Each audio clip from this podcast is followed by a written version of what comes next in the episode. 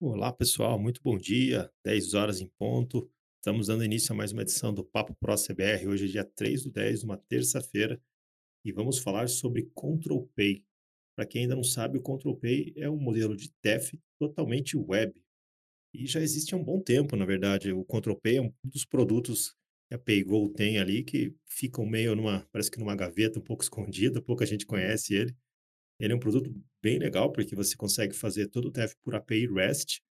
Então, eh, existe um servidor da, da, da PayGo, né, que a gente já vai chamar de Control Pay, e a sua aplicação se comunica com esse servidor para solicitar um TEF, e você consegue fazer essa transação TEF descer até um terminalzinho Windows, né? Então, isso é, isso é uma das, uma das coisas muito difíceis, ou mais difíceis de serem implementadas num sistema web. Você tem um sistema web, por exemplo, um PDV web mas você quer que o cliente lá no caixa consiga fazer pagamentos com cartão de crédito. Então, como que você faz isso? Se o sistema está rodando no navegador, como que vai acessar o PINPAD do navegador? É, é, impossível você imaginar uma tela de um sistema web onde o usuário, o, o lojista, o, o, operador de caixa fica perguntando os dados do cartão, né? Isso não faz sentido né, nesse mundo. Cara, oh, me dá o seu número do cartão que eu vou digitar aqui esse tipo de, de situação só ocorre em checkout. Então, quando a gente tem sistemas web, a gente vai ter é, esses dois mundos. Uma que é o próprio cliente que está se atendendo, ou seja, uma loja virtual, né? Ele mesmo vai lá, faz a compra dele, entra em pagamento e digita os dados do cartão dele. Aí é um ambiente seguro com HTTPS e é o próprio cliente que está digitando os dados do cartão dele. Então, isso é razoável. Agora, não seria nada razoável um operador de caixa PDV em um sistema web, ficar perguntando para o cara, me passa o número do cartão, agora uh, vencimento, agora o CVV. Ninguém vai se submeter a isso, né? Então, o Control Pay resolve essa dor. Você tem um sistema que é totalmente web, mas você consegue fazer uma transação presencial lá no caixa. Para isso, lógico, tem que ser instalado um client no, no Windows ali no, no, nesse terminal de caixa, né? Então, a transação nasce lá no Control Pay, esse terminalzinho é, Windows que está com, com o cliente Windows instalado, ele fica batendo no Control P, ele fica fazendo uma, uma verificação de fila ali para ver se chegou algum comando para ele. Assim que chegou algum comando de pagamento para ele, ele sobe automaticamente na, na, na, frente, né? Então, ele é uma segunda aplicação.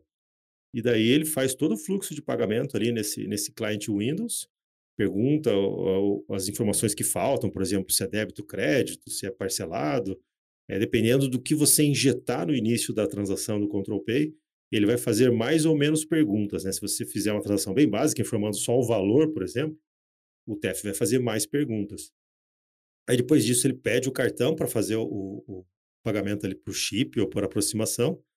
Ele captura todas essas informações e devolve lá para o Control Pay. E o Control Pay vai e devolve, analisa tudo isso, gera um log de resposta, tudo em JSON, e devolve isso para sua aplicação é, web, para que você consiga ver o resultado da transação, se ela teve sucesso, se ela, se ela foi aprovada ou não, se gerou alguma impressão para você enviar. É, todo, todos, todo log de uma transação TEF vai ser retornado ali no formato de JSON. Então, estamos aqui com os especialistas do, do ACBR nessa, nessa demanda, né?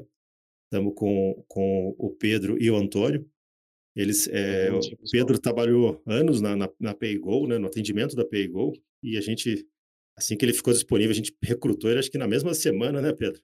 Já começou Exatamente. a trabalhar aqui no. Praticamente é. no dia seguinte. É, foi bem rápido. E o Antônio foi o nosso primeiro suporte de TEF. Hoje até ele está atuando mais na CBR Lip, né? Mas ele foi o cara que entrou na CBR também para dar suporte de TEF. Então, eles ambos têm muita experiência em TEF, não só em Control Pay, mas em vários tipos de TEF. Então, hoje, hoje a gente está bem focado aqui no Control Pay, mas fiquem à vontade para fazer perguntas também de outras questões de homologação ou de outras tecnologias de TEF que existem na PayGo. A gente pode até começar, né, Antônio e Pedro, falando um pouquinho dos diferentes tipos de TEF que existem, né? Não sei se vocês acham válido isso. Até eh, que daí a gente até com isso posiciona bem o Control Pay nessa, nesse leque de produtos de TEF, né? Bom, sejam bem-vindos. Dê uma apresentaçãozinha rápida aí de vocês e a gente entra no assunto. Tá escutando? Opa, opa, tava no mudo aqui. É, então, pessoal, a gente tem algumas opções aí de, de TEF, né? que pode ser utilizado. A gente está muito acostumado com troca de arquivos e DLL, mas tem outras opções, né? Inclusive mobile, ali Android, agora que está vindo bem forte também no ramo de automação, né? Principalmente para questão daqueles totens de autoatendimento e também o Control Pay, né? Porque cada vez acho que faz mais sentido a gente levar as aplicações aí para a web do que manter tudo sempre localmente, né? E é bom ter uma plataforma ali capaz de lidar com isso, que é como você falou, eh, vai mandar um, um, um JSON ali e te devolve outro JSON, né? Tudo muito simples e abstrai ali as, as questões de comunicação com o Pimped, mensageria para o operador, né? Facilitando bastante ali a, a operação. É, e o Control Pay ele tem, tem se comportado bem com isso, né? Abraçando aí essa, essa tendência. A gente já tem alguns clientes utilizando, ah, é bem, como você falou, é bem estável, já tem bastante, eh, bastante tempo que ele está que ele tá no mercado, né? E está preparado tanto para carteira digital, eh, esses pagamentos com Pix, né? Agora, recentemente aí teve muitas essas questões relacionadas ao Banricompras, né? Devido, devido a essa demanda no Sul, em que o Control Pay também foi preparado para lidar com essas demandas de, eh, de débito pré-datado, né? E poder atender todas essas demandas aí. E um, um overview assim seria mais ou menos isso, né? Diferenciando ali pelas tecnologias. A gente sai do troca de arquivos e DLL e passa ali para utilizar só API. Antônio, quer dar uma introduçãozinha? Bom, pessoal, eh, bom dia a todos. Eh, referente ao Control Pay, ele, ele tem o client mesmo, ele fica um client no, na bandeja do Windows ali, esperando a chamada do, do da automação. E ele é o mesmo instalador do Paygo Windows. A diferença é que internamente ele é configurado para atender o Control Pay ou o Paygo Windows. Ele vira uma chave, né? Então a Paygo ela vira uma chave internamente lá. Então não tem muito segredo, igual o Pedro comentou, ele está preparado para atender todas, todas as demandas do Sul aí. A questão de voucher também ele atende tranquilamente. Não tem, não tem muito segredo, não. É, isso foi uma coisa bacana que a Paygo fez, né? Ela, ela concentrou os produtos, eh, todos os TEFs em poucos produtos, né? Então, eh, por exemplo, o Control Pay, o troca de arquivos, ambos usam o client Windows, né? Que é o, é o novo client da Paygo para troca de arquivos TXT. Mas daí ele, ele, ele é- quando ele é configurado para Control Pay, lógico que ele não vai usar troca de arquivos, mas é o mesmo programa, né? E, e no fim ainda esse programa usa quem? Usa PayGo Web, usa a DLL da PayGo, que é a mesma que as aplicações que, que integram direto com a DLL também usam, né? Então tudo isso vai bater numa AWS da PayGo. Ou seja, como está todo mundo usando a DLL da PayGo, eles batem no mesmo AWS lá que, que suporta milhares de transações é, ali da PayGo. Então eles concentraram tudo no único canal, fica mais fácil de dar manutenção, né? De, de dar suporte. Antes eles tinham muitas tecnologias, né? Eles tinham um, como que eles chamavam? O, é, convencional, né? Que era o troca de arquivos, né? Ainda tem gente que usa esse convencional ou não? Muito pouco, né? Eh, não até porque questões de segurança, outras questões de adquirentes, né, as adquirentes foram se modernizando também, né, partindo ali para utilizar, eh, produtos dedicados, né, então foi uma tecnologia que foi ficando para trás. Ainda funciona, ainda temos inclusive alguns clientes, né, que utilizam esse antigo TFP, mas é uma coisa que está aí para ser descontinuada, né. Não o troca de arquivos em si, mas aquele anterior ali em que você tinha um servidor e um client, né? Era uma instalação um pouquinho mais morosa também, de tanto de dar manutenção quanto de fazer as instalações, né? Era mais chatinho de configurar, né? Tinha que instalar dois programas, né? O servidor numa das máquinas da, da loja e Tinha depois o cliente nos outros, né? também, né? Configurar VPN, era, era chatinho, né? Hoje com o cliente Windows, caro, né? o cliente Windows, o que que ele precisa para fazer a instalação do, de um cliente Windows? Do ID e da senha, né? Ele não vai utilizar uma VPN, porque ele já está ali no ambiente da DLL da Paygo, né? Já está tudo ali no, no ambiente PCI, então já está tudo seguro, né? Então você só coloca o cliente, ele vai te pedir um CNPJ, ID e a senha. Feito a ativação, né? Tendo o PIN-pad ali plugado, ele já está pronto para interagir. Seja por API, né? Que ele vai estar ali ouvindo, né? Isso é uma configuração feita do lado da Paygo, onde você escolhe se ele vai responder via API ou se ele vai responder via troca de arquivos.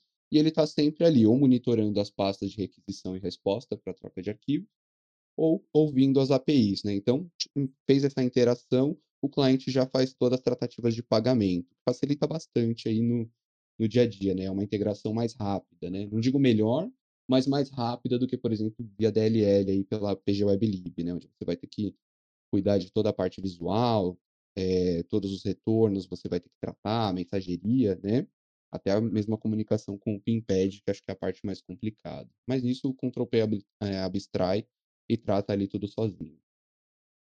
Só para dar algum subsídio, para quem já tem TF, por exemplo, por DLL, a DLL ela não levanta tela nenhuma, né? A DLL ela, ela devolve comandos para a aplicação, a própria aplicação desenhar as telas com as perguntas necessárias.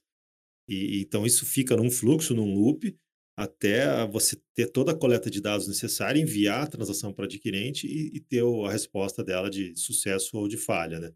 Já no Control Pay, você começa a, a no, client Windows, perdão, que é, o, que é o programa que fica ali no Systray, assim que ele recebe uma requisição de transação, ele sobe a tela dela, ele faz todas as perguntas necessárias que faltam para o TEF, ele fala com o Pimpad no último passo, transmite e ele volta para a aplicação somente com a resposta. Então tem gente que prefere usar o client Windows porque o desenvolvimento acaba ficando mais simples, você não precisa ficar é, se preocupar com desenho de tela, de menus e perguntas, né? E tem gente que não gosta também por essa razão, porque daí você fica com duas aplicações, às vezes o usuário se confunde um pouco, tipo, ele está operando o seu PDV, de repente sobe uma outra aplicação com outro layout, um outro look and feel, e o cara pode eh, achar aquilo um pouco estranho ou se perder. Lógico que com um bom treinamento, é, o cara vai entender e vai seguir, né? Eu, eu já vi até o Client Windows sendo usado em, em, em quiosques de estacionamento, né? porque ele é bem amigável. A operação dele foi projetada para ser bem amigável, com botões grandes, touch, né? É, tem, um, tem uma pergunta interessante aqui do Valmir. É, ele falou que o Control P substitui o componente TFD ou TFAPI do Delphi. A resposta é não. Porque o Control P, ele, ele, o foco dele é igual o Daniel comentou, é para aplicações web. Já o, o TFD e o TFAPI, o TFD, a integração dele é com o TF via troca de arquivos e com via, ou via DLL. Já o TF API, a integração dele é somente via DLL. Então a diferença de um componente para o outro são alguns eventos, alguma, algumas linhas de códigos que têm diferença entre elas, tá? Então o Control P não vai substituir nenhum componente. A ideia do Control P é a integração diretamente com, com aplicações web. Então você vai trabalhar com, com a troca de, de JSON, como o Pedro comentou é, mais cedo ali. Tá? Eu, eu, então eu não, não até, existe essa. Eu, eu, acho que até entendi falar, a pergunta do Valmir, porque é, quando você tem uma API REST, o desenvolvedor se sente em casa. Ele fala, pô, tem uma API aqui, que daí ele já abre a documentação dela, já vê o, os endpoints, já vê o payload. É quase como se fosse um componente. A diferença é que, assim, a gente ainda não... Eu, eu, eu, eu poderia, por exemplo, dentro do TFAPI, fazer um modelo chamado Control Pay. Inclusive, isso está nos nossos planos. Então, você só mudaria o modelo lá e estaria falando com Control Pay, em vez de falar com a DLL. É, daí, o que, que, o, que, que o componente da CBR ia ter que fazer? Ia ter que fazer autenticação no Control Pay, ia ter que fazer JSON para mandar para o Control Pay, ler JSON de resposta. A gente, a gente pretende fazer isso ainda, né? Ah, assim que sobrar algum tempo. Mas é, como uma API é relativamente simples de programar, até por isso que isso está com baixa prioridade para a gente. Quando o cara pega uma documentação de API, é, hoje quase qualquer linguagem sabe o que fazer ali, né? Uma vez que ele venceu a autenticação da, é, conseguiu consegue mandar os comandos dele, daí segue o fluxo de uma API REST. Então o pessoal se sente mais em casa com aquilo ali. É, o, o Marcos Skyuber perguntou também qual a, adquirência ainda não está no Control Pay. Como tudo, é, como a gente citou aqui, o Control Pay vai acabar chamando Client Windows, que vai chamar, por sua vez, a PayGo Web DLL. Então, tudo está na DLL, que vai bater no mesmo AWS. Tudo para no mesmo lugar. Então, na verdade, é todo é o mesmo TEF, ou seja, as adquirentes que rodam na DLL vão rodar na troca de arquivos, vão rodar no Control Pay. Então, é, é, suporta, suportaria as mesmas uh, adquirentes. Se eu não me engano, Pedro, me corrija se eu estou errado, teve uma questão bem recente que levantaram, porque a Vero, lá no Rio Grande do Sul, ela tem algumas algumas peculiaridades muito grandes, né? E acho que teve uma coisa que vai, vai ser necessária uma mudança no Control Pay, né? Acho que no débito parcelado. A Vero tem algumas diferenças, né? Porque, por exemplo, todo mundo trata cartão de alimentação como voucher. Todas, todas as adquirentes tratam como voucher. Como descobri muito recentemente que na Vero não, eles tratam como débito. Então, tem que começar a transação como débito. Se você mandar como voucher, não passa. É, você se lembra de algo assim, Pedro? Isso, assim, tem a ver também com os perfis de roteamento, né? Essa questão do, do débito, do crédito ali na, na utilização dos vouchers, né? Se eu não me engano, é a Vero e a GetNet que, que fazem essa interpretação, né, como débito. Já a questão que vai necess ser necessário um desenvolvimento da Paygo é sobre a aceitação do banco compras, né, na versão parcelado e não pré-datado. Recentemente a gente teve um deploy na solução do Control Pay aí, onde passou a ser aceito pré-datado mas o, par, o débito parcelado ainda não foi implementado, né? Então já está ali no roadmap da Paygo para ser desenvolvido aí nas próximas semanas. Como foi rápida aquela implementação, né, para a utilização do, do Banri Compras pré-datado, imagino que também vai ser bem rápida aí essa, essa resolução do problema aí é, que a SET está trabalhando em cima, né, para aceitar. A Vero tem todas essas particularidades, né, de débito 30 dias, é, 60 dias, 90 dias, tem algumas modalidades aí um pouco diferentes do normal. Mas em breve o Control Pay vai estar 100% apto aí para aceitar todas elas. E isso na DLL já funciona, né? Na DLL a gente até criou, acho que o Antônio colocou alguns artigos aqui mostrando como usar isso, se você usa Pegou por DLL ou por troca de arquivos, isso já funciona. No Control Pay, como ele faz esse translate para JSON, Acho que é isso que acho que é aí que eles vão ter que mudar, né?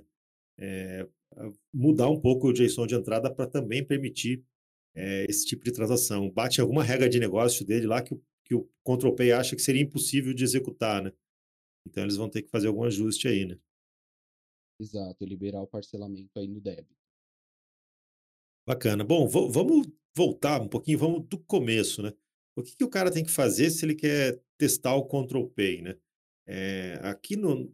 Eu, eu, começo falando, vocês vão me ajudando a completar aqui.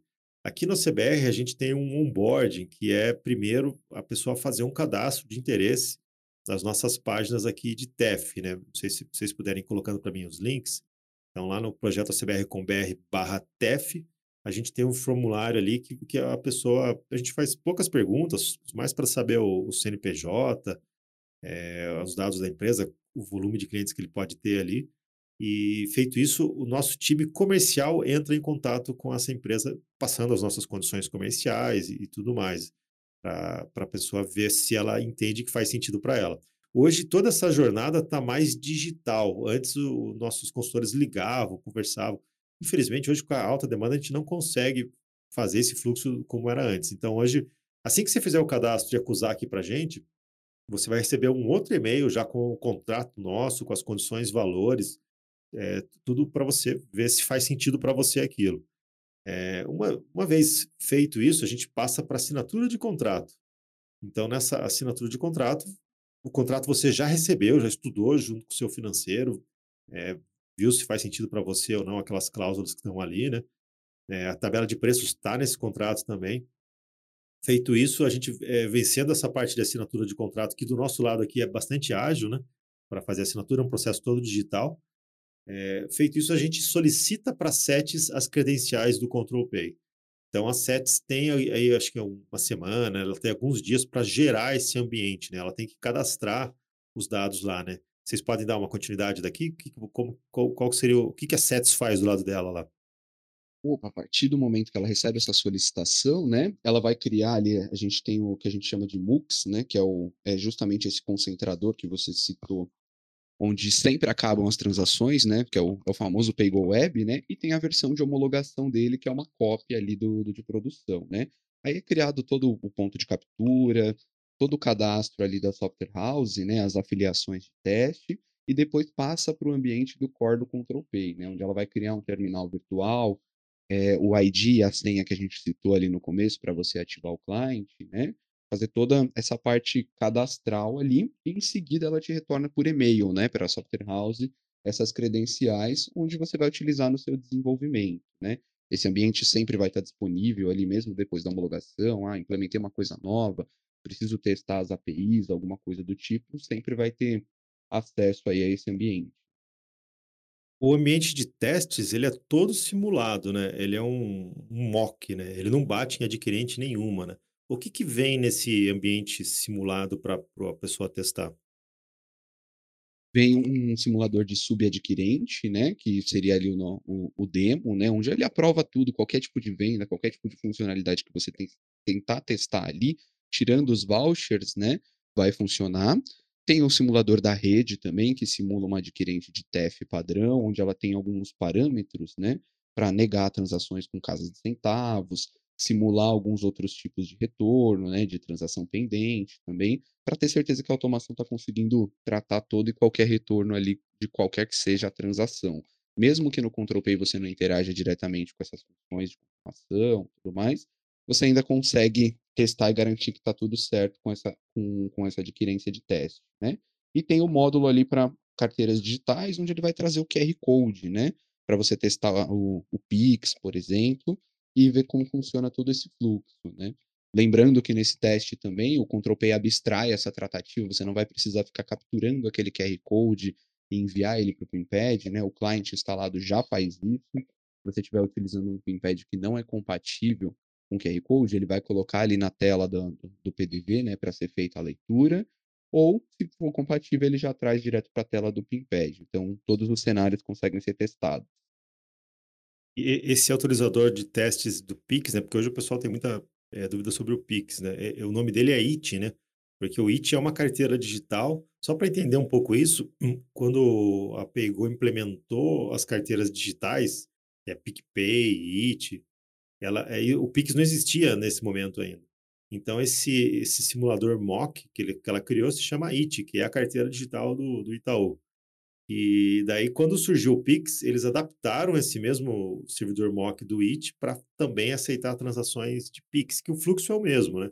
Então, se você testar nesse IT uma- um pagamento digital por QR Code, para o TEF, isso significa que você está apto a passar Pix, passar PicPay, passar IT, passar qualquer carteira digital ou Pix que o TEF suporte, né? É, então, assim, entenda que não é qualquer Pix do mercado. Você fala, ah, quero passar o Pix do Bradesco. Então a gente tem que entender, a Paygo suporta o Bradesco? A resposta hoje ainda é não. Hoje a Paygo, o que ela suporta de Pix? Somente o Itaú e os bancos C6, né? Então eles já estão no roadmap deles, o o Bradesco já está para sair, o Santander está para sair, se não me engano, o Pix da Cielo também está para sair. Acho que eles finalmente deram uma olhada que tá, tá ficando chato esse negócio de ter poucos PSPs no, no, no TEF deles. E pelo que eu soube, eles estão já, já, já para lançar vários PSPs integrados ao, ao, TEF. Uma coisa que é legal no, no TEF, você pode colocar lá, por exemplo, adquirente Cielo, né? coloquei também adquirente Vero para passar o barra compras e coloquei um Pix do C6, ou seja, você pendurou três serviços de adquirente no mesmo TEF. Tem custo a mais por isso? Não. É o mesmo valor de TEF que você vai passar. Ah, esse cliente aqui está passando mil transações, o cara recebe o dia inteiro, ele passa um monte de transação. Ele paga por transação? Não. É um custo fixo mensal do TEF.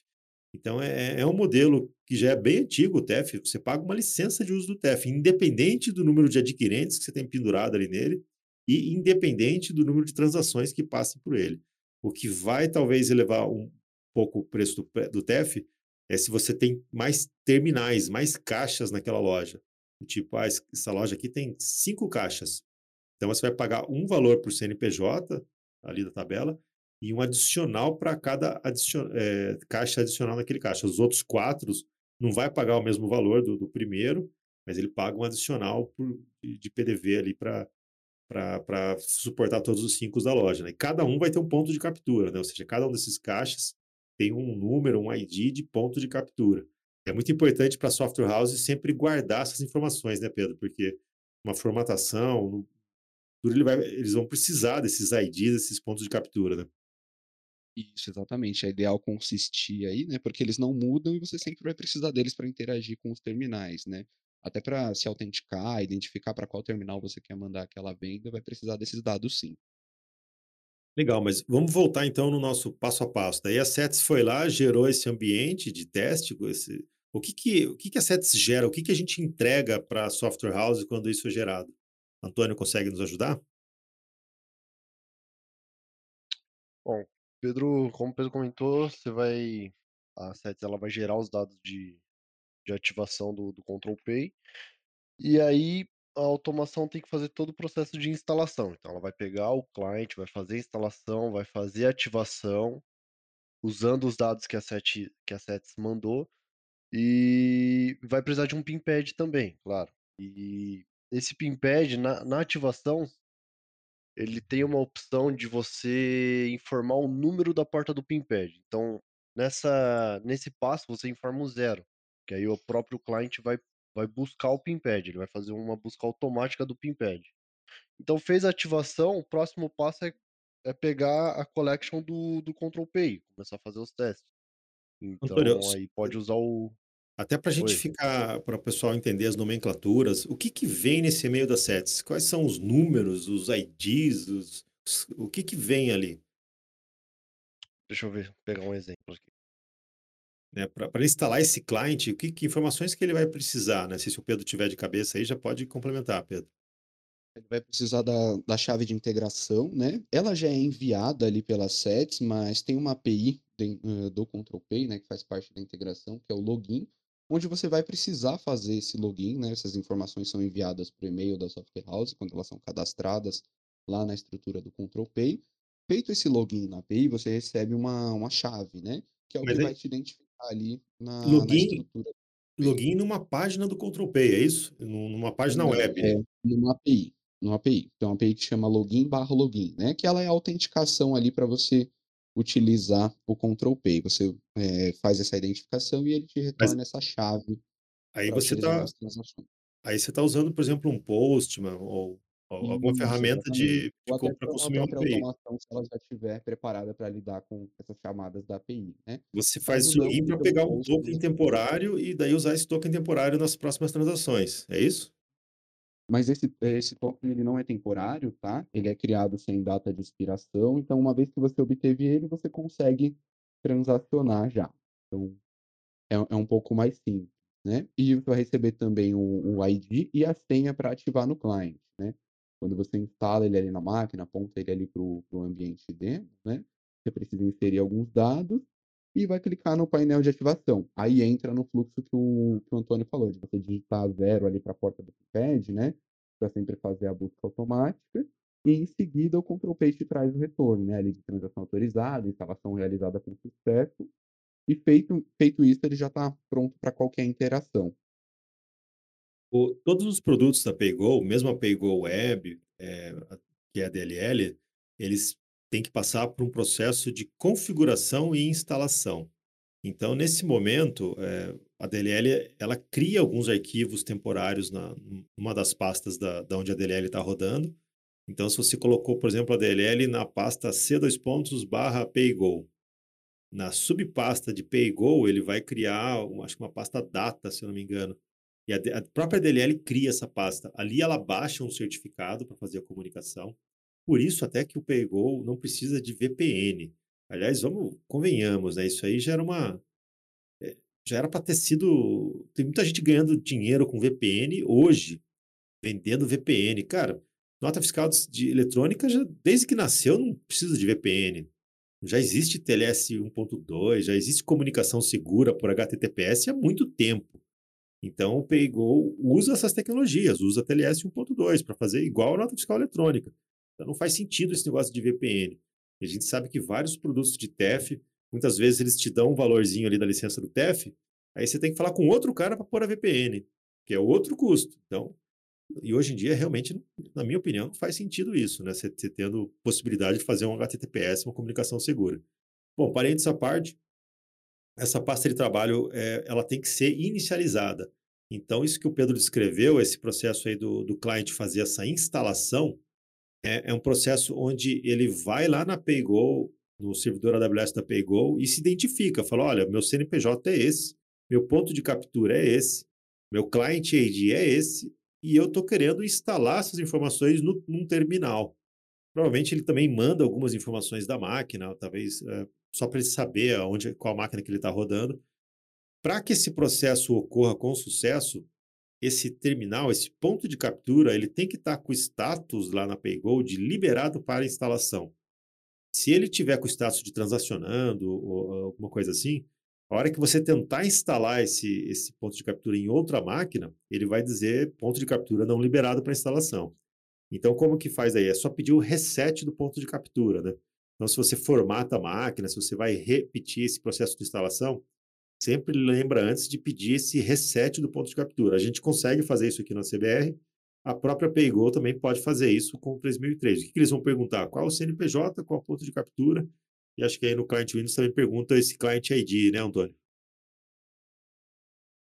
Sim, vai pedir o ID de instalação, Client ID e o CNPJ e o ponto de captura, exatamente. Três informações.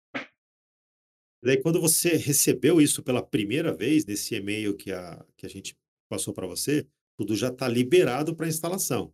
Mas se você precisar repetir esse processo de instalação em alguma outra máquina, ou, ou apagou e quer fazer de novo, quer testar outra vez, aí você precisa pedir essa liberação. Em ambiente de homologação, a própria software house consegue fazer esses resets, né? Sim, homologação consegue sim, né? Acessando o portal ali você consegue alterar a configuração do, do terminal físico, né? Onde você libera ele para instalação e o ponto de captura ali feito pelo Typeform, que quem já está habituado ali com o TFTXT, com o TFVDLL ou Android já está acostumado a acessar para fazer essa liberação. Né? Lembrando que ela é só para ambiente de homologação. Em produção, o reset é feito pela gente, né, no horários de atendimento, e fora disso, feito pela PayGo ali no atendimento dela. Legal. Então, uma vez que o cara instalou o, o, o client Windows lá e fez esse processo de instalação, é um processo rápido, né? Vai, vai levar, sei lá, dois minutos para o cara fazer todo esse, esse processo aí. É, acho que ele chama configuração, né? Daí ele informa o CNPJ, informa o ponto de captura. O próprio TEF vai pedindo as informações que ele precisa. E depois, no processo de instalação, ele até demora um pouquinho, né? Para baixar um monte de coisa ali, criar essa, esse, esse diretório de trabalho. E depois, no final disso, ele imprime um relatório de sucesso da instalação com todas as adquirentes que estão instaladas, né? Depois disso, o cara já pode ir para os testes. Isso, depois disso está pronto para utilizar, né? E o Control Pay também é, retorna esse comprovante de instalação para você ter certeza ali que está tudo certo, né? Você não precisa fazer impressão nem nada do tipo, ele te mostra ali esse comprovante direto no client. Aí ele já traz toda a identificação do terminal, as adquirentes de teste disponível, né? Então você tem plena certeza que está pronto para utilizar o sandbox. Mais fácil para quem quer começar com o Control Pay é usar uma ferramenta tipo Postman, Sim, é a maneira mais fácil, né? É onde você consegue manipular todo o JSON, visualizar mesmo ali o que, que você está fazendo na API, é, é, brincar ali com a, a, questão das chaves, né? Tem as APIs de listar terminal, você vê como que vem esse retorno, o que, que ele traz da informação de cada terminal para você, de cada venda, né? Então você consegue testar tudo isso, inclusive o callback, né? Que é uma função que o ControlPay utiliza para te notificar sobre os status da, das transações, né? é, eh, para que não seja algo inseguro e eu ficar ali te mandando um ping, ó, oh, a transação tal está em pagamento, ou ela já foi paga, né? Para questão de segurança mesmo, eu te sinalizo num callback ali, ó, teve uma alteração. E através da API, já todo autenticado, né, feita essa autenticação inicial que a gente falou, você consulta essa intenção de venda para obter o status dela. Então, está pronto ali para utilizar. E o é post, acho que é a maneira mais fácil de fazer. Bem lembrado essa questão do callback, porque isso em aplicações web, de web para web, é muito comum, né?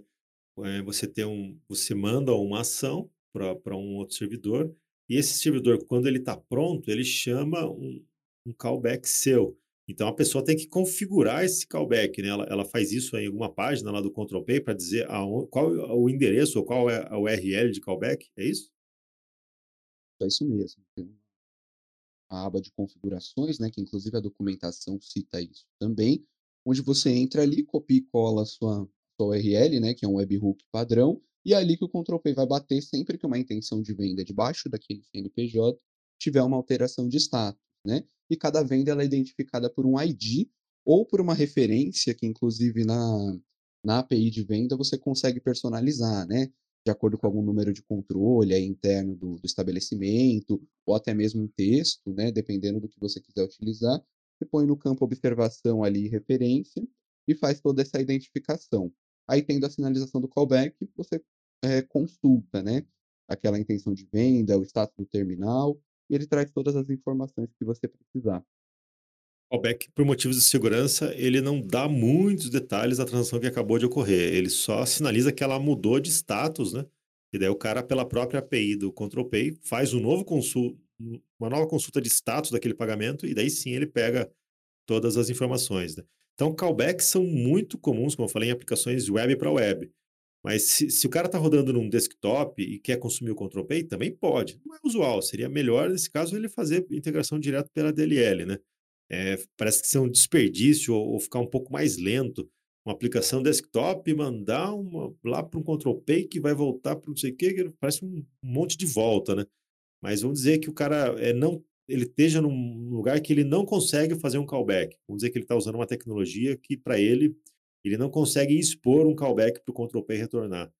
Daí, nesse caso, como que ele sabe se a transação foi finalizada ou não?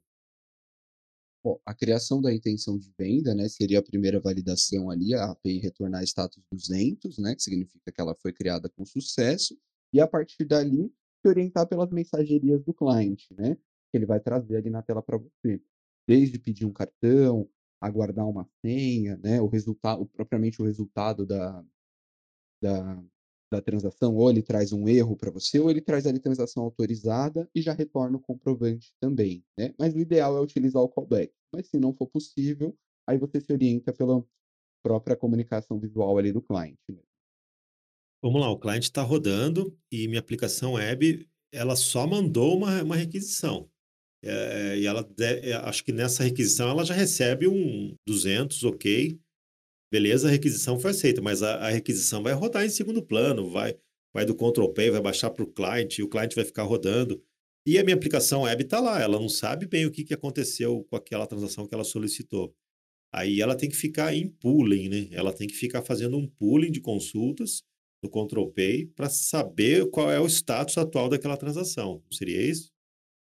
Exato, ali com, com a chave autenticada, né? Não é muito encorajado fazer isso, é, lá na Paygo mesmo o pessoal é, pedia para que fosse orientado a não realizar esse tipo de consulta, para não entupir o servidor, né, de, de, um excesso de consultas ali. Nunca tivemos problemas nem nada do tipo. Tem pessoas que, justamente pelo que você falou, não conseguem expor a URL de callback e precisa fazer essa consulta, né? Então, se você configurar um intervalo de tempo ali maior, não ficar fazendo aquilo a cada segundo, não vai ter problema e você consegue obter o status da transação sim vai da razoabilidade, né? Tudo, tudo que, quando a gente fala pooling, os, os caras que constroem API do outro lado, eles já gelam, né? Ixi, esse cara vai, ele vai meter um loop, vai ficar consultando a cada meio segundo, ele vai ficar mandando requisição aqui, vai bombardear o meu servidor com requisições.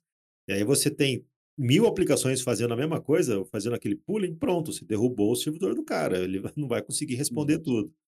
Então é isso que o Antônio tá, o Pedro está citando para fazer pooling tem que tomar muitos cuidados. Por exemplo, é, você mandou a transação, ela vai descer para o cliente, o cara vai ter que digitar um monte de coisa, colocar cartão. Ele não vai fazer isso em poucos segundos. Então, você consultar o status da transação, por exemplo, a cada três segundos, é razoável. Né? Em algum desses momentos, é, você consultou, ele vai falar, não, a transação está pendente, não, tá, não foi processada. Em algum momento você vai consultar, e fala, foi concluída, está aqui a resposta. Aí daí você segue o seu fluxo, né? Bom, vamos dar uma olhadinha nas perguntas aqui. O Sandro perguntou é, qual solução é, de Pix hoje tem mais opções de PSP, né? Se é o TEF ou Pix ou a CBR, pelo CBR Pix. No TEF da Paygo é o que eu falei, só por enquanto só Itaú e C6, está bem precário, eles pretendem colocar mais coisas. No, em outros TEFs, por exemplo, no CITEF, eu sei que passa acho que mais de 10 PSPs, eles, eles estão avançando bastante rápido nisso. No, no ACBR Pix, a gente acho que já tem mais de 10 PSPs. E, se, se, não me engano, ontem o Elias acabou de subir um PSP novo, que é o PSP da Cielo, né? Então, é, é, é mais rápido. Só que a outra integração, você falar com os componentes de Pix do CBR, é bem diferente do que você usar o, o TEF para fazer a transação Pix pelo TEF. Né? Se você já tem o TEF no cliente, ou seja, o cliente já está pagando aquela mensalidade do TEF, eu acho que faz mais sentido fazer o Pix pelo TEF, caso isso seja possível, ou seja, caso o PSP que o cliente quer utilizar seja aceito pelo TEF.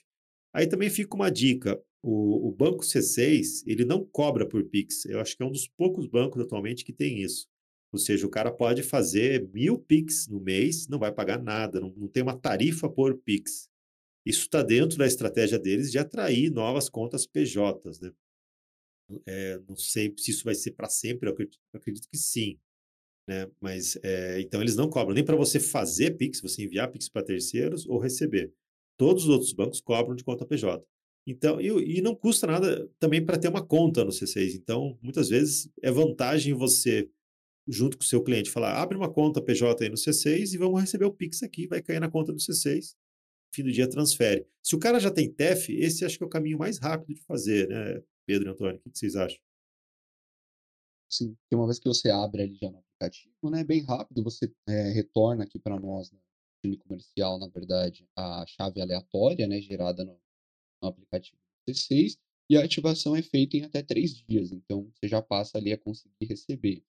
Já do Itaú é um pouquinho mais complicado, né, que você tem que ir até a agência, solicitar para o gerente essas credenciais, né, tem toda uma configuração a mais. Mas funciona, eh, funciona bem também, mas o caminho mais fácil ali talvez fosse via C6.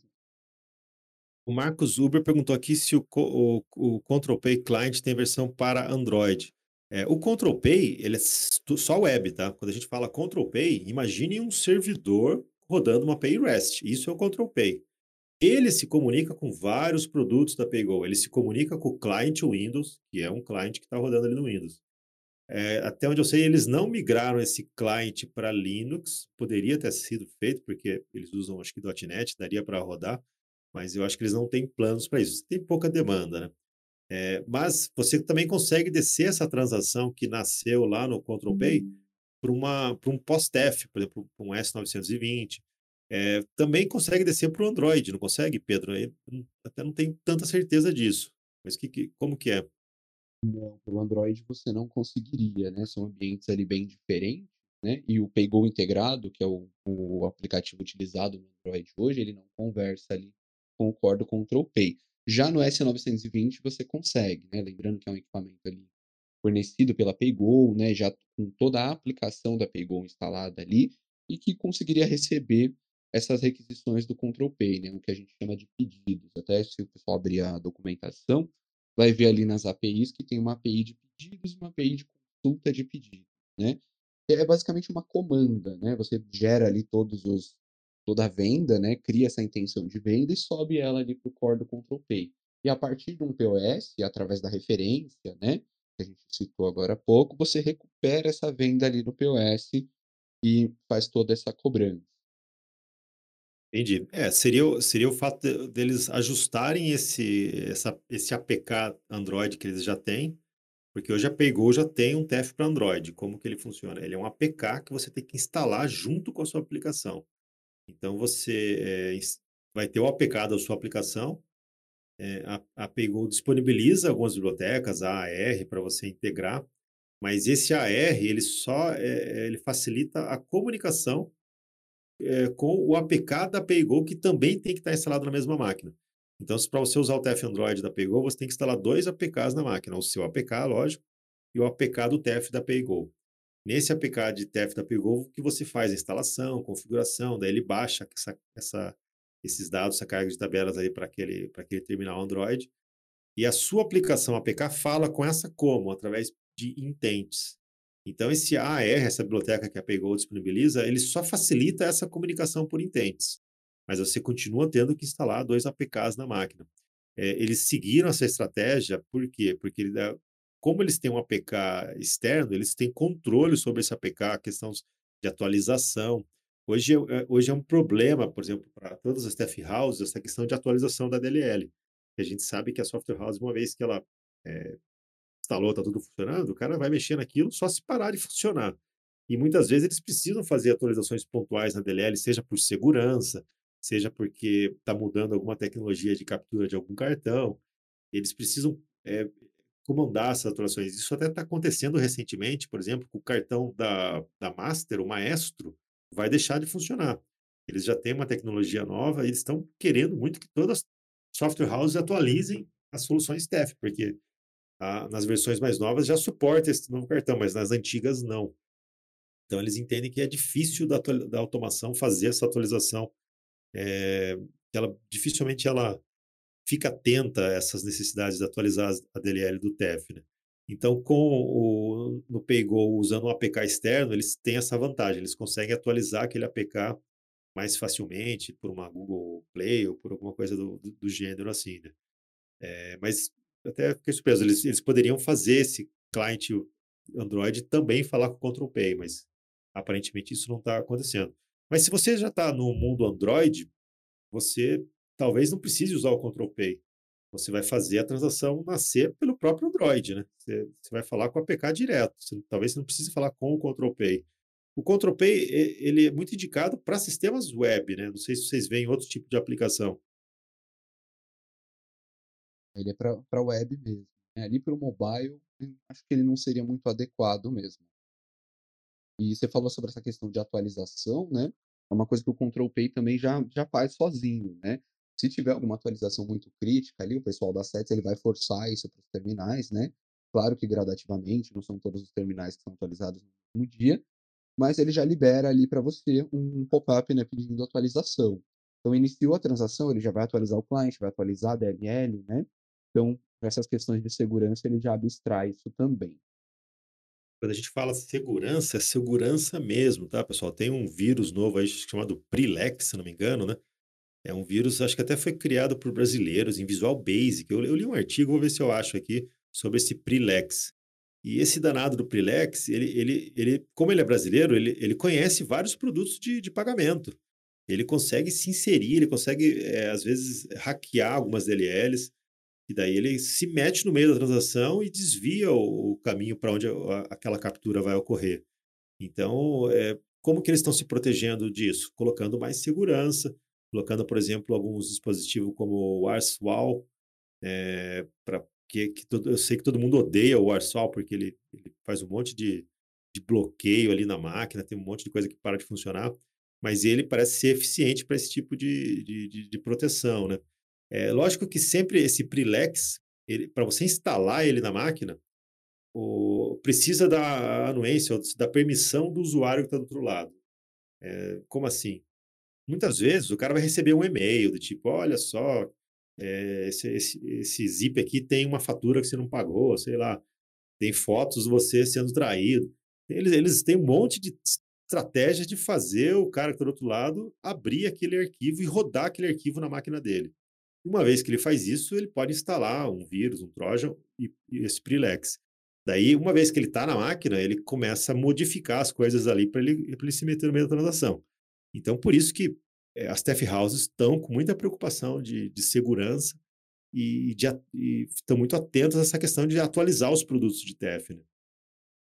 O, o, Alexandre até postou aqui no, no Papro um artigo da, da, da Kaspersky falando desse Prilex. Né? Então, fiquem atentos com a. O, procurem sempre usar a última versão da DLL da, do, de TF, né? Não deixar uma DLL muito defasada ali.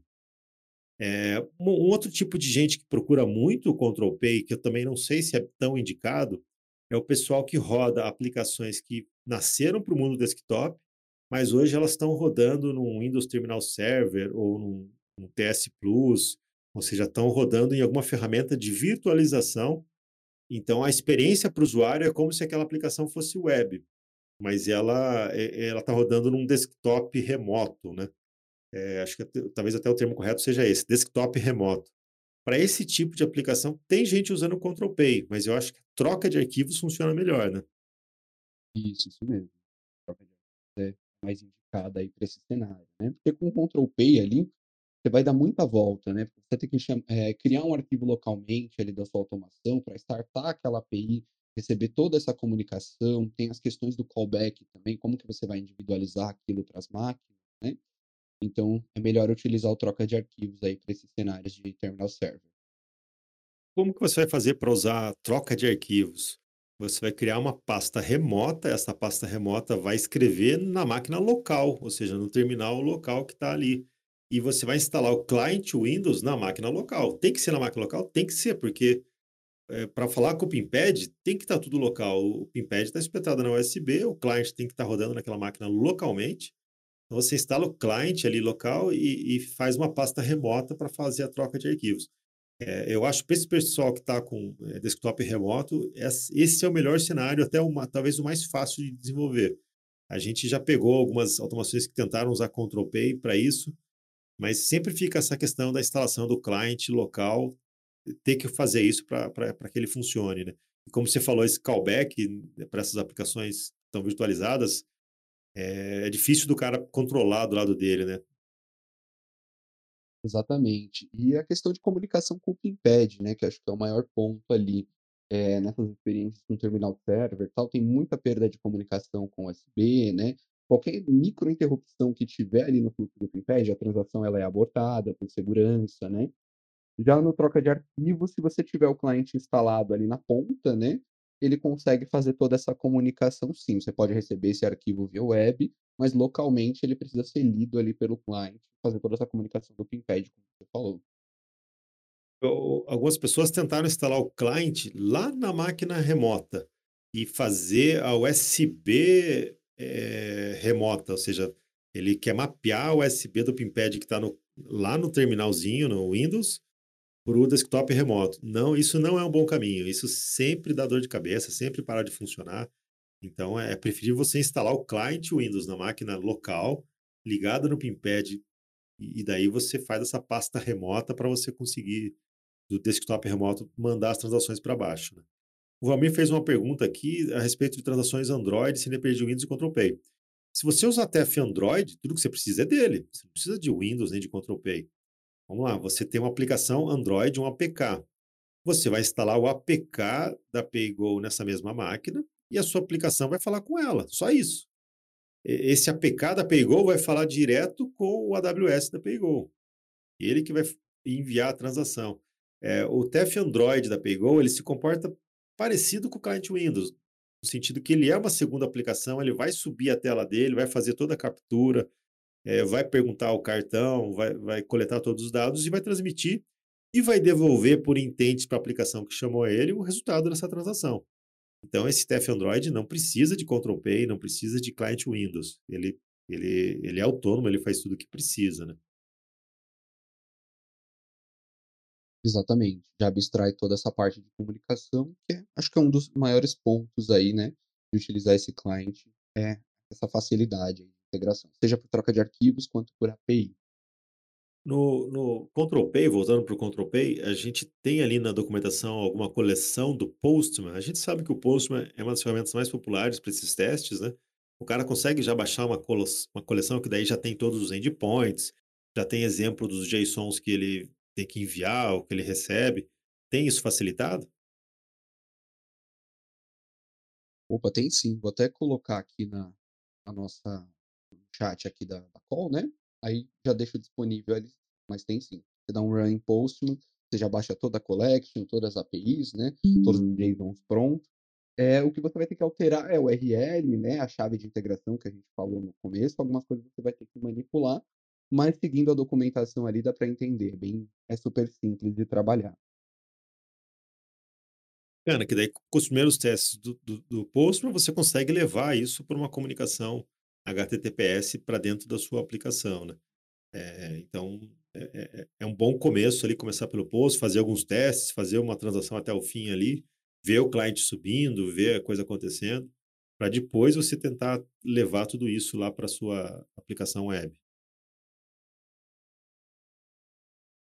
Ah, tem um, curso que vocês gravaram, né? Vamos, coloca, por favor, aqui o link, Antônio, do, da primeira aula lá do, do, do módulo Control Pay, que aí, ali vocês mostraram todo o passo, né? Instalando, é, baixando, recebendo esse e-mail com as credenciais, né? Tá tudo documentado ali, né?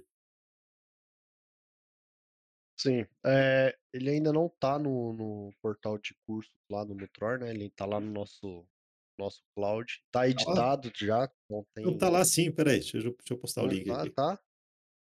Eu já vou postar aqui, peraí. Porque a gente subiu já faz um tempinho. Essa- esse link que eu acabei de postar aí é o link da primeira aula. É. O curso tá, é aberto para todos, tá? A gente é, quando deu aquele boom do Rio Grande do Sul, a gente, Ah, tá acabou, a gente acabou abrindo isso para todo mundo. Então, é, não, independente se você faz é, TEF com a CBR ou não, se se é a gente que é o seu distribuidor, esse curso está disponível para você é, começar. Também é uma boa para você validar o desenvolvimento. Às vezes você quer ver como que é feito, o que, que vai receber. Então, às vezes só de gastar um tempinho assistindo essas aulas já, já mata muito das perguntas que você pode vir a ter. É, A gente recomenda muito o, o- que as pessoas assistam o curso, né? A gente sabe que TEF, para muitos, é um assunto muito novo, é um assunto que o cara está entendendo agora. A gente fala adquirente, a gente fala ponto de captura, o cara não sabe o que é aquilo, né? TPV, são siglas que ele ainda não conhece, né? Voucher. Então a gente sabe que é um mundo novo para muitos. E para isso, o que que a gente recomenda? Um pouco de paciência e assiste esse curso inteiro, desde a primeira aula. Na primeira aula, principalmente, a gente dá aí a base do TEF, os tipos de TEF. Então, tem que ter um pouco de paciência. É um mundo novo que você está mergulhando e tem que eh, absorver todo esse conhecimento antes de tentar desenvolver. A gente percebe, o cara começa com a demanda, né? Pô, o cliente está na minha bota aqui, preciso homologar, preciso entregar. Aí, não sei o que, fala, cara, o curso. Não, não tenho tempo para ver se... Aí também não vai funcionar. É, Se você não ganhar o conhecimento antes de começar a querer desenvolver, você não vai fazer um produto bom. Você não vai conseguir fazer uma homologação. Aí vai começar a levar pau na homologação, não entende. Pô, estão reclamando. Então, assim, tem que ter paciência mesmo. Planeja um pouco, ga- é, gasta aí, sei lá, duas, três semanas para implementar isso, mas faz bem feito, né? Quais são os principais erros que a gente pega de, de homologação aqui, Antônio e Pedro? São as tratativas ali de transação pendente, né, que traz às vezes muita dúvida ali para o pessoal. Essas questões de queda de energia que a gente tem visto que está um pouquinho nebuloso também, mas já simplificamos ali, né? Geralmente são esse, esse tipo de erro, né? Até falando um pouco sobre isso, o, o roteiro de teste da PayGo, ele é o mesmo para todos os tipos de TEF. Então, é o mesmo roteiro para troca de arquivos, mesmo roteiro para PayGo WebDLL ou para o Control Pay. Mas, se você observar lá no finalzinho do- do- da página do teste, tem uma indicação. Esse aqui se aplica para troca de arquivos, lá, lá. Então, você tem que ver o que que... Estou homologando o Control Pay. Esse teste aqui é para mim? Porque é o mesmo roteiro para todas as tecnologias. Então, o primeiro passo é verificar se aquele teste precisa ser executado naquele tipo de TEF. Se lá no manual não está constando para aquele tipo de TEF, então pode pular e ir para o próximo, né? E acho que esse, esse talvez seja uma das dúvidas, né? E a gente está vendo muita gente tornando problema no- em alguns testes específicos, né? Principalmente no 51. Como o tempo nosso está acabando, vamos falar um pouquinho sobre esse teste do 51. Esse teste 51, a, a, a intenção dos homologadores é saber se a aplicação está apta a se recuperar de uma queda de energia. Então, imagine o seguinte cenário: você começou a fazer uma transação TEF, aí você fez a transação, a deu como aprovado, só que antes de você imprimir os comprovantes, antes de você fazer o documento fiscal, foi lá e caiu a força. A aplicação foi derrubada. Então, que cenário que você tem? Você tem uma transação TEF que foi eh, aprovada, mas você ainda não enviou a confirmação dela. Ou seja, você ainda não enviou a terceira perna. Ah, se você não sabe nem o que é terceira perna, então abre esse curso que, eu- que eu- que a gente já mandou o link aqui e assiste que você vai entender. Terceira perna é confirmação da transação, é para você gravá-la em pedra ou, ou você estornar ela. Então, essa, essa transação ainda não recebeu essa confirmação. Então, o teste 51, ele quer saber se essa aplicação ela está apta a se recuperar desse cenário. Então, quando a aplicação sobe, ela tem que saber que existia uma transação que estava aguardando essa confirmação. Ela, a aplicação. Ou seja, o TEF não vai se recuperar sozinho. É, o TEF ele está aguardando a, a confirmação ou o estorno daquela última transação. Então, no teste 51, assim que você iniciar o seu, o seu programa, você tem que, de alguma forma, detectar que aquela transação pendente existia. Qual que é o melhor cenário para você fazer isso? Criar um arquivo de backup no disco. Ou seja, assim que você recebeu o ok da transação, a primeira coisa que você faz é gravar ela em disco. Pega todo o log do TEF, toda aquela resposta que ele deu, e grava num arquivo TXT, grava no, ou no seu banco de dados. Grava lá, tem essa transação pendente aqui que eu preciso ver o que vai acontecer com ela. Assim que você, eh, se, se seguir o fluxo normal, e você confirmou a transação, você pode apagar aquele arquivo de backup. Mas é, se você inicializou a aplicação e aquele arquivo de backup existe, então significa que não passou pela confirmação. Daí, nesse caso, você tem que ler as informações desse backup e fazer o estorno dessa transação. É isso que o teste 51 pede. E por que, que as pessoas estão errando? Porque elas não têm esse arquivo de backup. Então, a aplicação sobe, inicializa o TEF, e o, o, quando você for fazer qualquer outra coisa no TEF, tipo fazer uma transação administrativa, fazer um pagamento, a PayGo vai detectar que ficou essa pendência. Daí ela te retorna um erro, transação pendente. Mas não é isso que o teste pede. O teste pede que você é, cancele essa transação antes de tentar fazer uma nova. E os homologadores conseguem ver pelo log que você tentou fazer uma nova transação antes de resolver aquela pendente.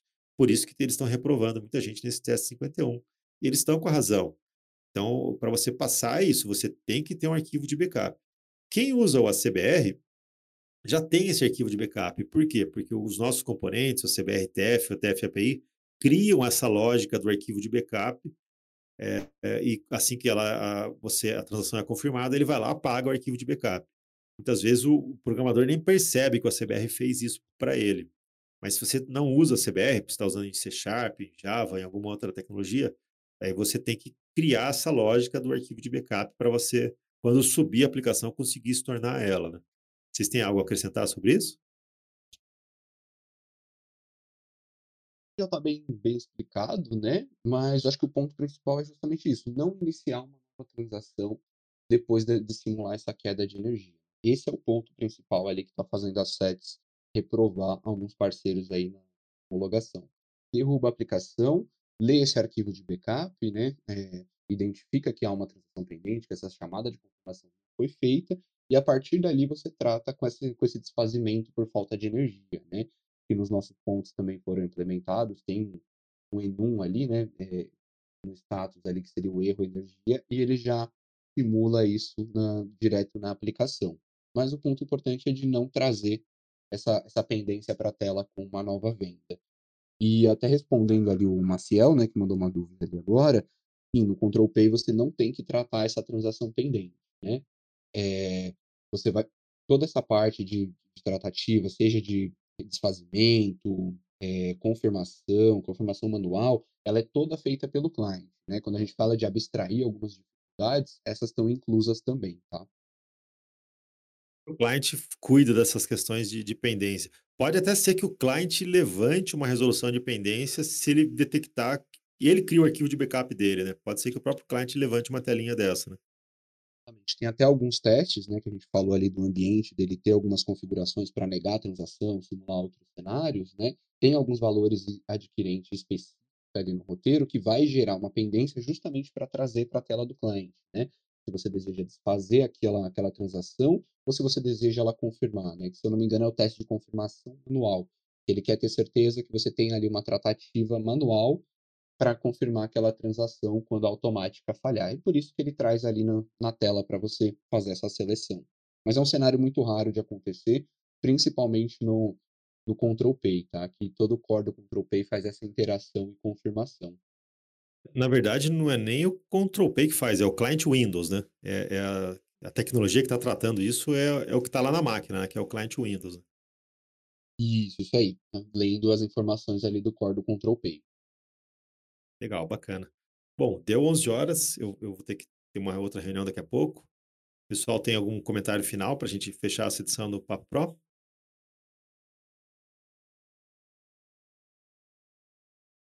Pedro? A... Diga lá, Antônio. Diga lá, Juliana. Não, eu cheguei aqui no finalzinho, né? Precisei dar uma, uma saída, mas o recado que eu tenho é para o pessoal não deixar de nos prestigiar no dia da CBR, que a gente vai ter palestra, ter workshop voltados para as questões do TEF também. Eu acho que é muito importante aproveitar esse momento, falar, né, com o próprio Daniel, né, com o Antônio, o Pedro vai estar todo mundo lá, então é, eu acredito que é muito importante essa participação.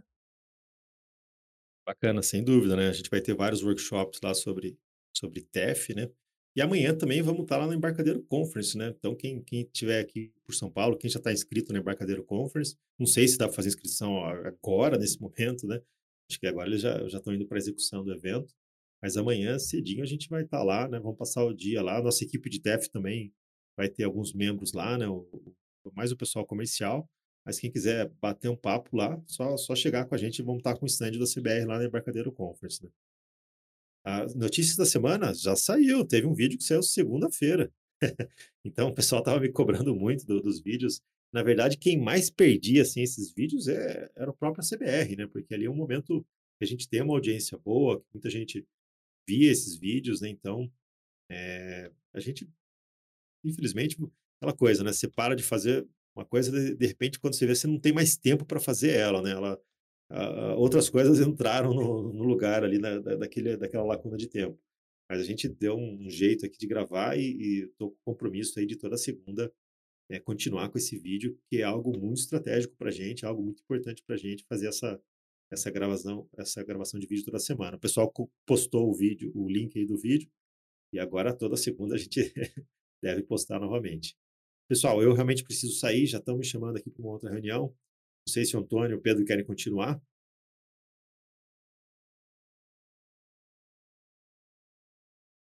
Acho que a gente já esclareceu aí as principais dúvidas, né. Acho que o tema já está bem explorado aí, e no dia da CBR a gente pretende falar mais mais sobre isso, né, não só sobre o Control Pay, mas todas as particularidades ali do TEF, tirar dúvidas, né. Então, acredito que já fez um resumo bem legal. Legal, bacana. Espero que tenha sido útil para vocês, pessoal. Lembrando que a gente, eh, tá aqui também no Discord, então podem tirar mais dúvidas aqui, né. A gente também tem nosso Zorro Desk lá, que é tef@projetoacbr.com.br, se inscrevendo para lá, abre um ticket no nosso atendimento de suporte, então a gente procura dar prioridade lá também. Então fiquem à vontade para tirar as dúvidas, a gente espera que tenha sido útil essa edição do Papo Pro CBR. Pessoal, muito obrigado aí pela companhia. Quinta-feira tem review da Embarcadero Conference, a conference vai ser amanhã. Quinta-feira às 10h, a gente vai tentar fazer um review, vamos ver quem não está de ressaca para participar do do desse desse review, mas vai ser bem bacana para a gente pegar os highlights, o que o pessoal gostou, o que não gostou, o que foi bacana, qual foi o mico que aconteceu, vamos ver se alguém cai do palco de novo, igual aconteceu ano passado, e vamos vamos vai ser uma edição bem divertida, quinta-feira às 10h. Pessoal, muito obrigado, um ótimo dia de trabalho para todos vocês, até a próxima.